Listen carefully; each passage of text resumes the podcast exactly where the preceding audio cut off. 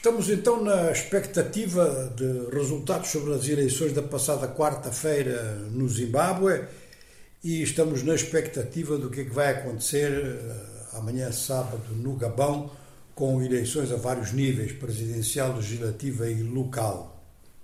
Em relação ao Zimbábue, há uma declaração que não é pouca coisa.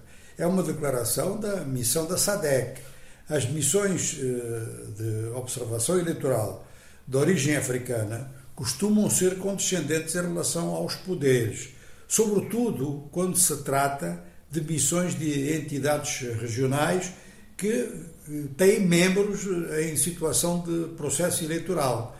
Geralmente costuma-se fazer uma série de elogios e fecham-se os olhos a muitas coisas. Essa missão da SADEC, da Comunidade de Desenvolvimento da África Austral, parece que não está a fechar os olhos, está a tentar usar uma linguagem o menos agressiva possível, mas está a dizer que diversos aspectos destas eleições do Zimbábue não estão conformes nem à Constituição do país, nem à lei eleitoral, nem às grandes linhas orientadoras da própria SADEC em matéria de democracia, governabilidade e escolha popular.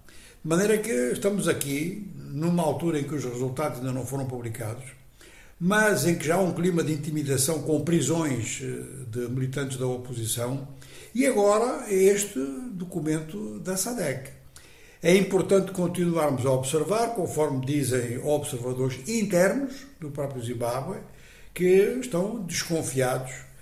Primeiro, que a oposição tem condições realmente de ganhar as eleições, que o governo está consciente disso, e em segundo lugar, que, em consequência do governo estar consciente disso, começa a fazer intimidação e demora, porque os processos de fraude eleitoral, em função do que está a acontecer de facto na contagem, às vezes demoram para serem feitos.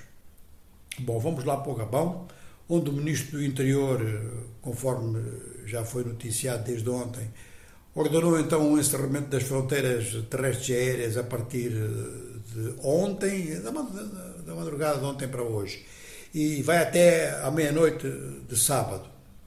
O ministro diz que há um clima de agitação que pode levantar problemas, diz que há uma linguagem muito violenta e que em determinadas localidades há mesmo manifestantes que levantaram barricadas.